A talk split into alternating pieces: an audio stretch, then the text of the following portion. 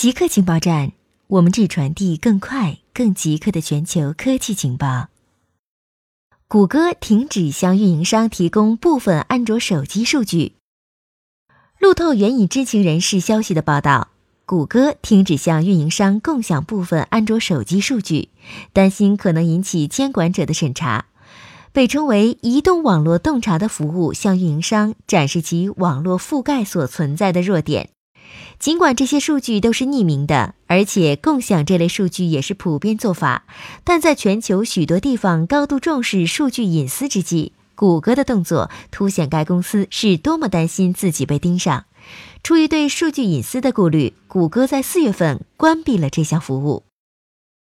NASA 观察到行星际激波，根据发表在《地球物理研究杂志》空间物理学期刊上的研究。NASA MMS 项目首次观察到行星际激波，即不断从太阳流出的带电粒子流的不同区域之间的相互作用。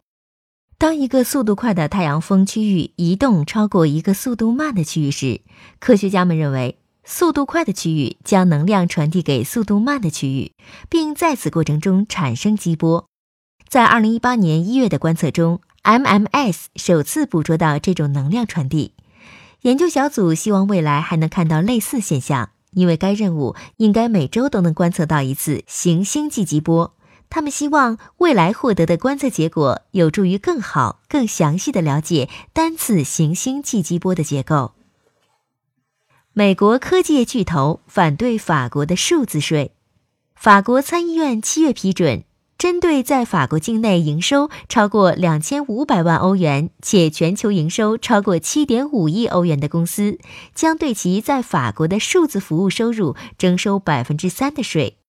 谷歌、脸书和亚马逊以及几家主要贸易协会周一在一个听证会上作证，向美国贸易代表办公室与其他政府官员谈及这项税制。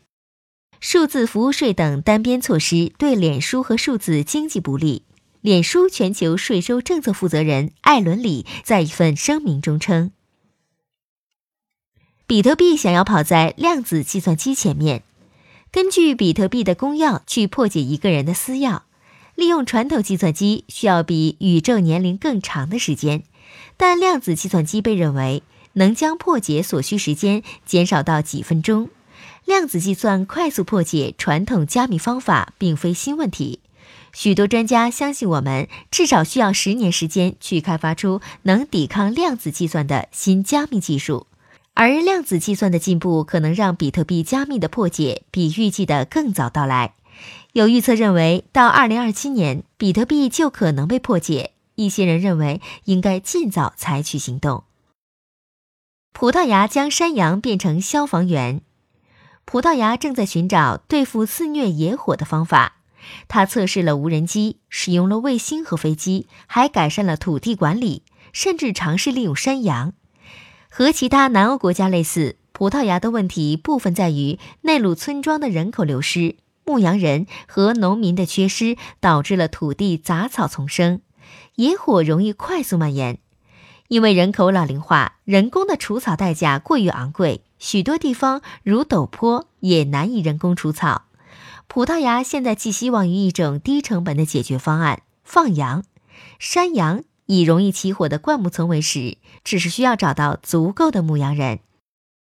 固定时间，固定地点，我们下次再见。